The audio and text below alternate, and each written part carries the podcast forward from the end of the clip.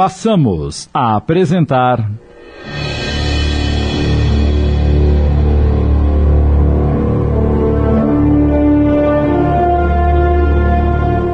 Reflexos do Passado, inspirado na obra de Cida Romagnoli Moraes, adaptação de Sidney Carbone.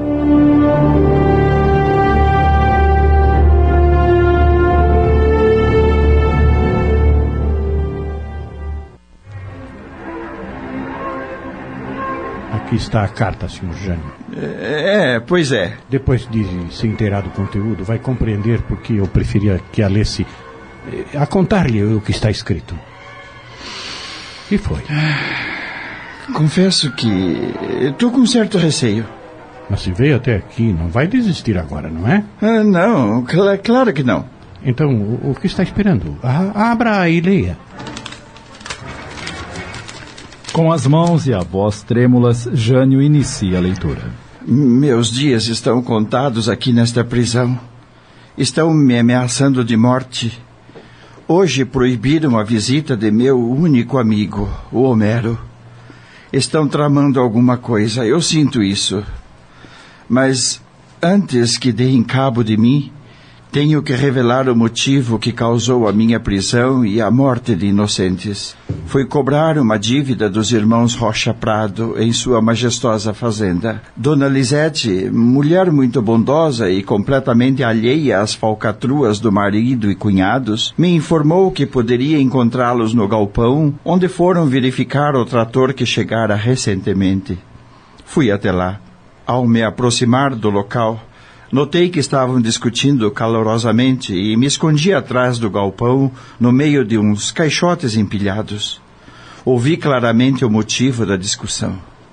Roberto e Júlio, os irmãos mais novos, estavam reclamando com insistência a parte do dinheiro que, segundo eles, Lucas lhes devia pela venda das duas fazendas, Jequitibá e Rocha Prado. Fiquei espantado e resolvi ficar de campana. Consegui assistir a tudo por uma fresta na parede. O que eu ouvi e vi depois me deixou de queixo caído. Lucas, muito nervoso, dizia que já tinha pago a parte de cada um e que não havia mais dinheiro. Diante desse argumento, retrucaram. Estamos falando do dinheiro que nos deve pelo serviço extra que fizemos. Ou se esqueceu que demos cabo do comprador das fazendas e recuperamos as escrituras? As propriedades não voltaram para suas mãos? Naquele instante da conversa, eles ouviram vozes e risos de crianças e saíram os três do galpão, já empunhando as armas. Procuraram em volta e identificaram de onde vinha o ruído. Sorrateiramente os acompanhei e fiquei petrificado. Encontraram Joana, a mulher de João Eleutério, e suas duas filhinhas, todas sentadas debaixo de uma árvore, bem ao lado do galpão. Aproximaram-se e levantaram a mulher com um forte puxão. O que estão fazendo aqui, malditas? Nada, senhor. Estamos apenas descansando. Você está mentindo! Com certeza estavam nos espionando. Juro que não. Fomos à casa do compadre Joaquim. As crianças se cansaram e paramos para descansar debaixo desta árvore. Ora, não se faça de sonsa. Estava ouvindo a nossa conversa, sim? Eu não ouvi nada, senhor Lucas. Nem sabia que havia alguém no galpão, juro. Você não vai acreditar nessa criolinha, não é, Lucas? Se a deixarmos ir embora, correrá para o marido e contará tudo. E você sabe que a Lisete é muito amiga dessa campada para chegar aos seus ouvidos em um piscar de olhos. Temos que eliminar as testemunhas, senão. A pobre da Joana, com os olhos arregalados, tentava proteger as filhas com o corpo. As meninas, de tão amedrontadas, perderam a fala e estavam agarradas à sua saia. Roberto e Júlio deram a volta por trás de Joana e agarraram as crianças que começaram a se debater inutilmente nas mãos dos dois covardes.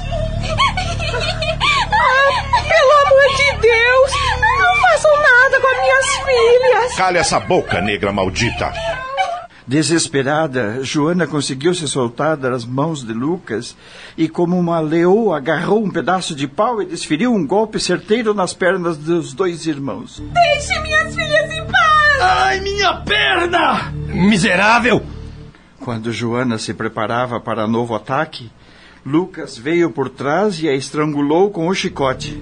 Morra, desgraçada! As meninas aproveitaram a confusão e dispararam para a mata, gritando desesperadas pelo pai. Roberto e Júlio, embora com as pernas doloridas, a seguiram. Logo depois ouvi dois tiros e imaginei o desfecho.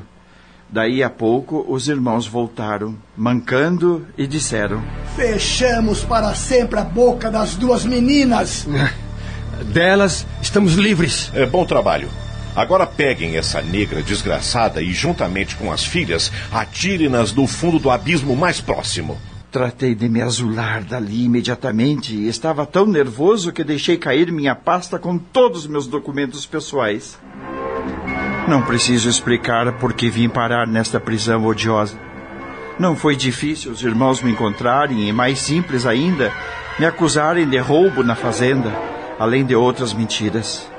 Para todas as acusações conseguiram testemunhas compradas. Aqui me trancafiaram, sem contato com ninguém, exceto com meu amigo Homero. Mesmo assim, sob rígida vigilância pessoal do delegado Gilson Calado. Pouco depois, até mesmo essa visita foi proibida.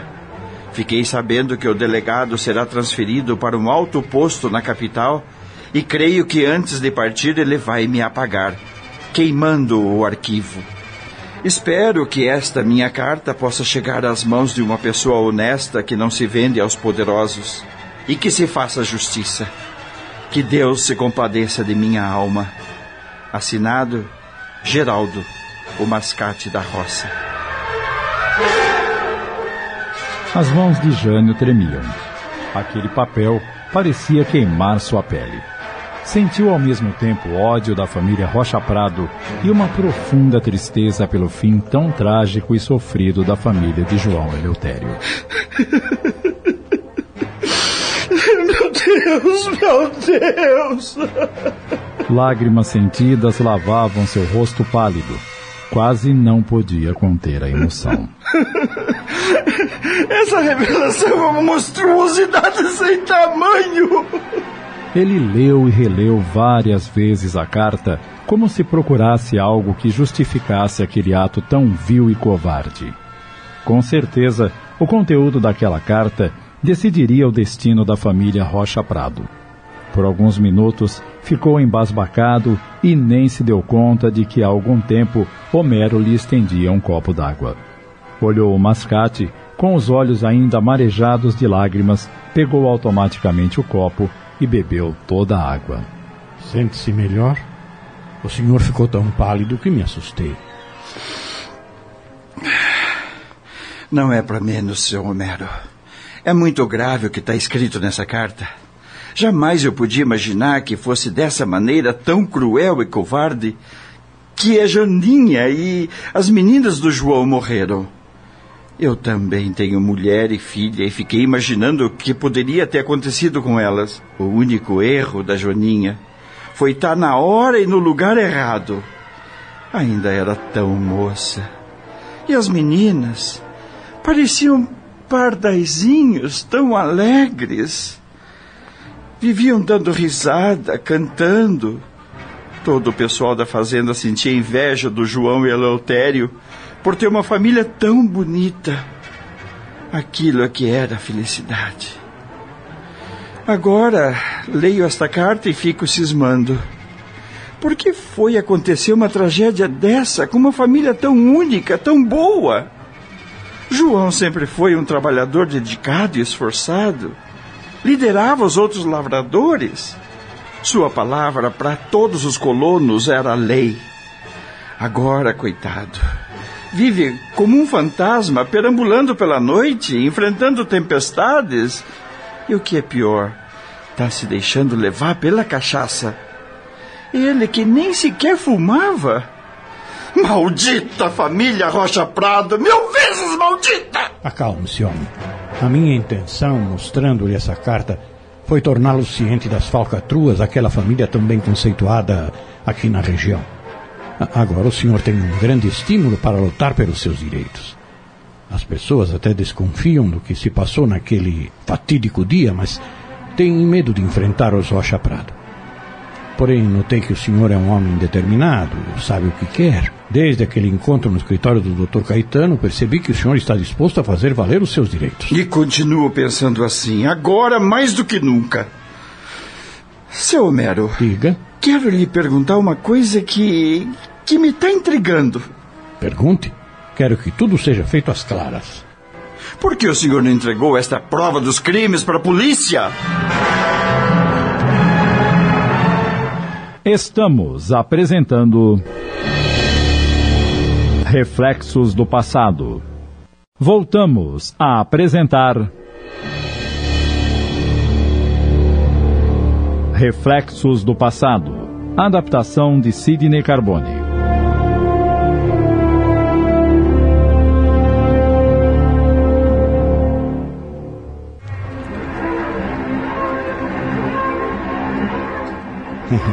Boa pergunta, Sr. Jânio. No nosso primeiro encontro, ele disse que a corda arrebenta sempre do lado mais fraco, está lembrado? Pois bem, todos sabem que eu era amicíssimo de Geraldo. Poderiam pensar que foi coisa armada, que nunca existiu esta caixinha de música, e muito menos esta carta. Enfim, que foi prova plantada. Sabe como é? Os poderosos sempre acham um pezinho para desfazer as evidências mais concludentes. Mas e o João Eleutério? Nunca pensou em levar esta carta para ele? Acho que ele tem o direito de saber do ocorrido com todos os detalhes. Afinal, a sua família foi a vítima. Como o senhor mesmo disse, João tornou-se um beberrão. Qualquer coisa que fizesse cairia no descrédito de todos. Ele foi um líder, hoje é um pobre coitado. Quando o vi no escritório do advogado, senti que o senhor seria o homem ideal para essa missão tão espinhosa. Mas se acha que está além de suas forças, fica o dito pelo não dito. Continuaremos amigos como se nada houvesse acontecido. Ah, isto que não.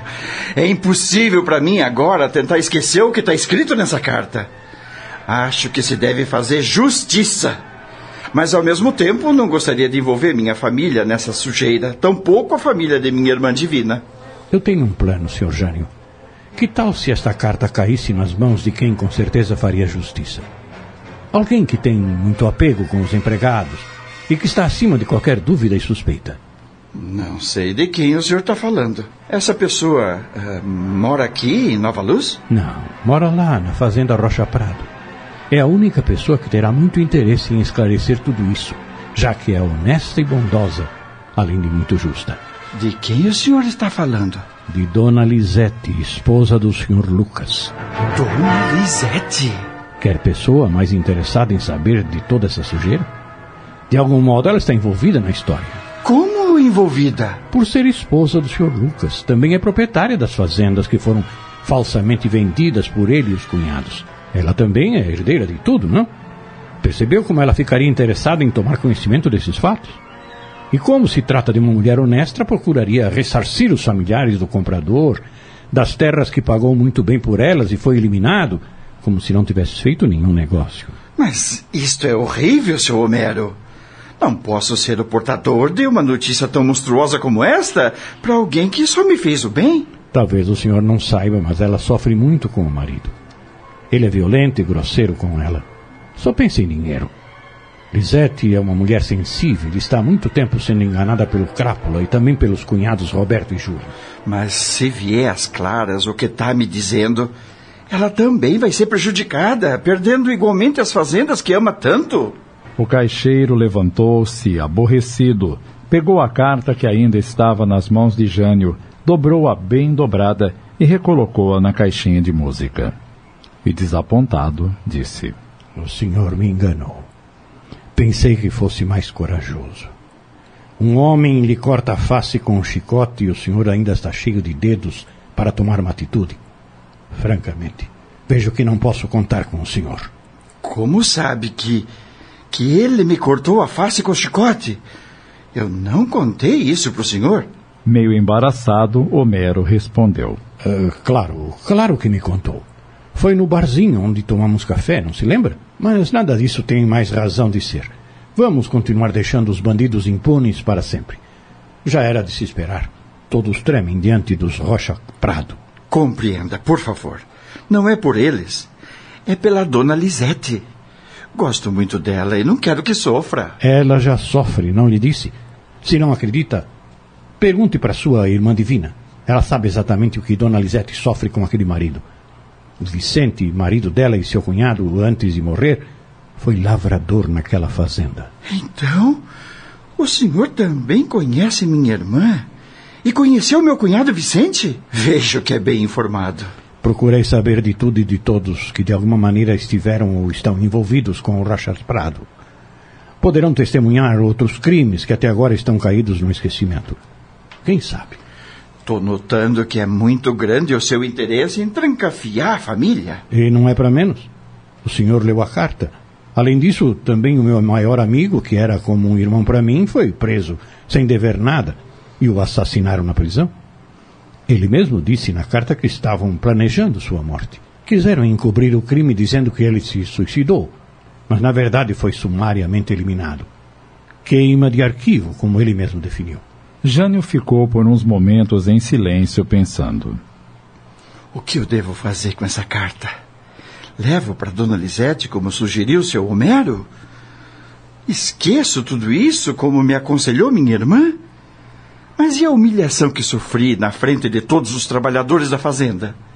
E o dinheiro que o seu Lucas me deve? A indenização por ter me mandado embora com as mãos abanando?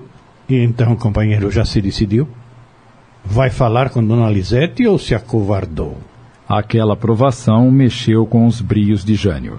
Ele levantou-se e pediu. Me dê a carta, seu Homero. Você deve estar achando que eu sou um tolo, não é? Como posso lhe dar a carta sem que eu tenha certeza absoluta de que fará bom uso dela?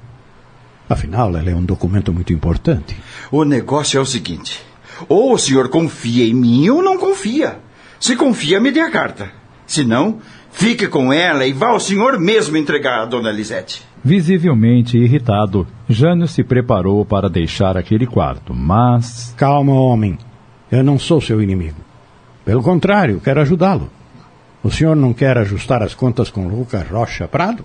Se todos aqui são corruptos e de alguma maneira estão nas mãos desse espertalhão, a única saída é levar a prova das falcatruas a quem saberá fazer, fazer justiça. É Dona Lisete. Ela é honesta e justa e saberá o que deverá fazer com estas informações. Entretanto, se ela não tomar nenhuma atitude, desistiremos de tudo e colocaremos uma pedra por cima, encerrando o assunto. Só mais uma pergunta. Faça. Por que o senhor não mandou esta carta pelo correio, endereçada a Dona Lisete? Ninguém saberia quem era o remetente. Pensei em fazer isso, mas desisti. Ela precisava estar a par de toda a história. Sequer sabe que Geraldo foi assassinado. E o mais importante, ela não saberia da existência da caixinha de música. E como por acaso eu achei a carta. Pessoalmente não poderia, pois todos sabem que eu era muito amigo do mascate da roça.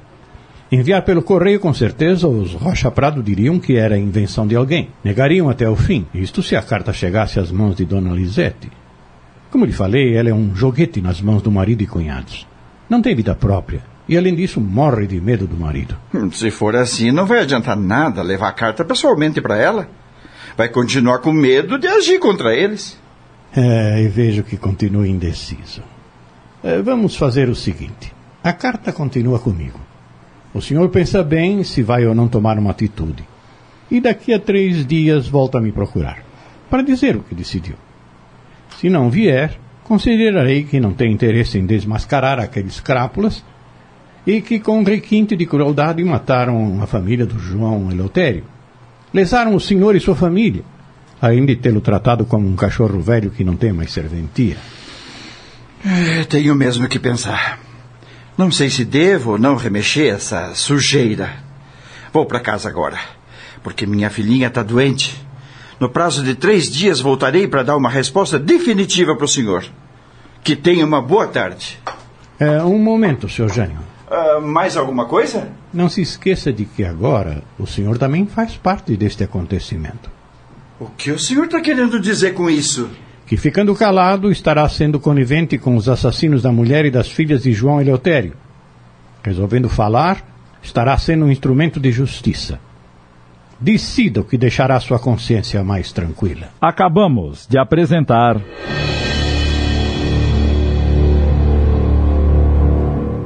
Reflexos do Passado Minissérie em 15 capítulos, inspirado na obra de Cida Romagnoli Moraes, adaptação Sidney Carbone.